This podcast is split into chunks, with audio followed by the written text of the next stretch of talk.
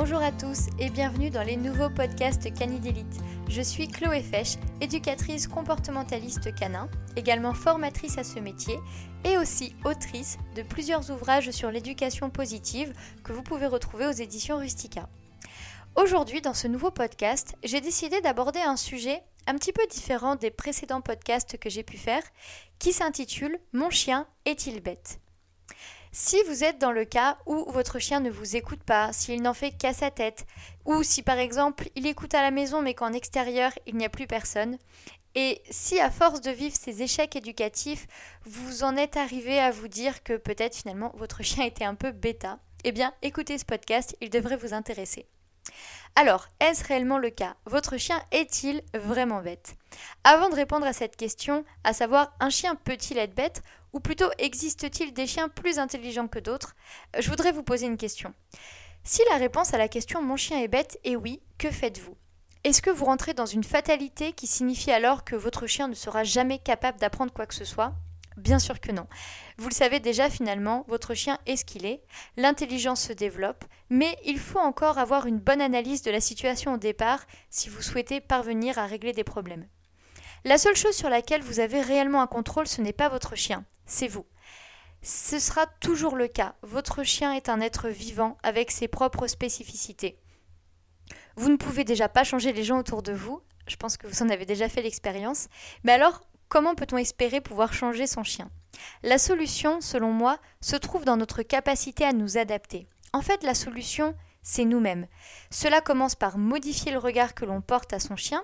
En modifiant votre perception, vous parviendrez à mieux identifier la réalité de la situation et les solutions seront beaucoup plus instructives et par conséquent plus saines et même plus efficaces. Bon, mais alors comment faire? Tout d'abord, vous devez comprendre que nous percevons tous nos chiens à travers notre propre perception. C'est un peu comme si nous portions des lunettes différentes, faites de filtres qui sont nos émotions, nos expériences vécues, nos pensées, etc. Tous ces filtres traitent l'information et elles nous permettent de conclure que notre chien est telle ou telle chose. Pour modifier cette conclusion et ainsi espérer être le plus juste possible, le plus neutre ou le plus objectif possible, nous devons commencer par regarder en nous et constater que ces fameux filtres, eh bien, ils nous appartiennent. C'est, je pense, la base de l'anthropomorphie. Alors, si vous ne connaissez pas ce terme, l'anthropomorphie, laissez-moi vous en parler. L'anthropomorphie, c'est le fait d'attribuer à des animaux des caractéristiques qui sont humaines. Ce n'est ni bien ni mal, juste il faut avoir conscience que quand on le fait, on est dans le faux. Autrement dit, c'est pas parce que vous pensez depuis des années dur comme fer que votre chien est bête ou têtu que c'est la réalité. Et puis vous savez ce qu'on dit, ce n'est pas parce qu'on répète la même erreur pendant des années qu'elle deviendra autre chose qu'une erreur au fil du temps si finalement l'analyse que vous portez à votre chien n'était que le jugement de vos propres pensées Alors comment pouvez-vous espérer trouver une solution à un problème si au départ le problème est mal posé? Alors que faut-il faire? Tout d'abord, il faut amener de la connaissance. On ne sait pas ce que l'on ignore. Notre cerveau fonctionne selon les données qu'il a assimilées et traite l'information en fonction de sa base de données et ainsi il en tire des conclusions. Donc, si vous souhaitez changer vos conclusions pour être le plus juste possible, il faut commencer par entrer de nouvelles données afin d'élargir son champ de possibilités. On pourrait se demander si cela est suffisant. En fait, il y a dans notre processus interne plusieurs niveaux de compréhension. Nous avons la compréhension intellectuelle, mais nous avons aussi la compréhension émotionnelle. Ce ne sont pas les seuls, mais je fais le choix ici de ne vous parler que de ces deux-là. Alors s'améliorer, se mettre à jour et apprendre de nouvelles connaissances sur nos chiens est une étape du processus.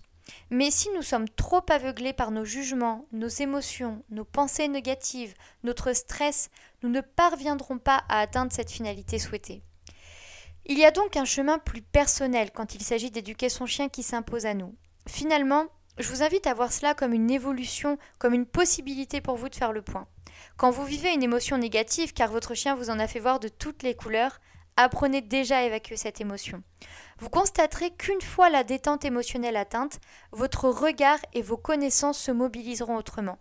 De nouvelles idées et une nouvelle énergie seront disponibles, et donc de nouvelles solutions seront possibles, vous évitant ainsi de rester dans le même cercle vicieux. Autrement dit, essayez autre chose. Et si cela ne fonctionne pas, c'est possible, mais ce n'est pas grave parce que ça nous donne une information supplémentaire. Faites la part des choses entre vous et votre agacement et vos jugements. amenez de nouvelles données, apprenez comment fonctionne un chien, comment il apprend. Ainsi, vous entrez dans une nouvelle dynamique qui ne dépend plus du bon vouloir de votre chien, mais uniquement de votre façon de traiter et de gérer la situation, et cela suffira largement. Mais alors, un chien peut-il être vraiment bête? Eh bien, si vous avez bien écouté ce que je viens de vous dire, vous comprenez que cette question est mal posée. En fait, votre chien, il est. C'est vous qui analysez ce qu'il est et qui posez une étiquette sur ça. En faisant cela, vous éloignez de ce que votre chien est et ainsi votre analyse est erronée au départ et donc forcément votre solution ne pourra pas être adaptée. Parlons un petit peu de l'intelligence du chien, amenant ces fameuses connaissances qui vous permettront de mieux comprendre votre chien à présent.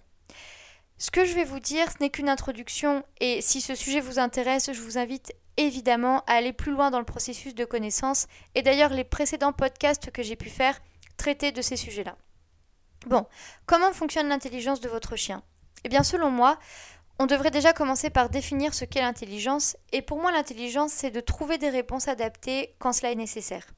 Il n'existe d'ailleurs pas une forme d'intelligence, mais plusieurs, et chez les humains, par exemple, des études ont démontré que nous possédions plusieurs types d'intelligence. Chez nos chiens, l'intelligence est différente de la nôtre, tout simplement car ils fonctionnent différemment de nous. Là encore, elle n'est ni supérieure ni inférieure selon moi, elle est différente.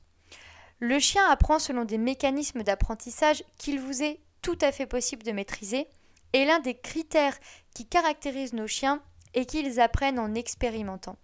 Ainsi, un comportement possède toujours une fonction. Et en fonction de la conséquence qui s'appliquera à ce comportement, ce comportement sera soit répété, soit arrêté. Notre chien est donc intelligent, mais il faut comprendre pourquoi il agit ainsi et chercher à changer la conséquence qui le pousse à réagir de cette façon quand cela est possible, bien entendu. Il faut apprendre à découvrir son chien, mais pour cela nous devons être prêts. Cela signifie que nous ne devons pas attendre quelque chose de lui, mais juste être capable de récolter les informations qu'il vous donne afin d'être prêt à vous y adapter et ainsi changer la situation qui, a priori, ne vous convient pas au départ. Alors je sais que tout ce que je viens de vous dire, c'est peut-être pas très concret, euh, que vous n'avez pas appris ici à faire revenir votre chien au rappel euh, ou autre chose, mais en fait, il y a plein d'articles sur notre blog qui traitent de sujets plus éducatifs et il y a une chaîne YouTube aussi avec beaucoup de vidéos sur euh, différentes choses que vous pouvez apprendre euh, à votre chien, etc. et qui sont euh, tout aussi intéressantes. on a d'ailleurs des formations en ligne sur le rappel, etc. Je vous invite à aller voir tout ça si ça vous intéresse. Mais là, pour ce podcast, j'avais juste envie de vous amener un petit peu ailleurs sur un autre chemin peut-être plus abstrait, euh, je vous l'accorde, mais j'espère que ce sujet vous parlera, qu'il vous inspirera en tout cas. Et vous avez d'ailleurs la possibilité de commenter, donc n'hésitez pas. Euh, n'hésitez pas aussi si ça vous a plu, eh bien à noter ce podcast, ça fait toujours plaisir. Et je vous dis bien sûr à très vite pour de nouveaux podcasts avec des thématiques euh, tout aussi variées. Voilà, merci à tous de m'avoir écouté et à très bientôt.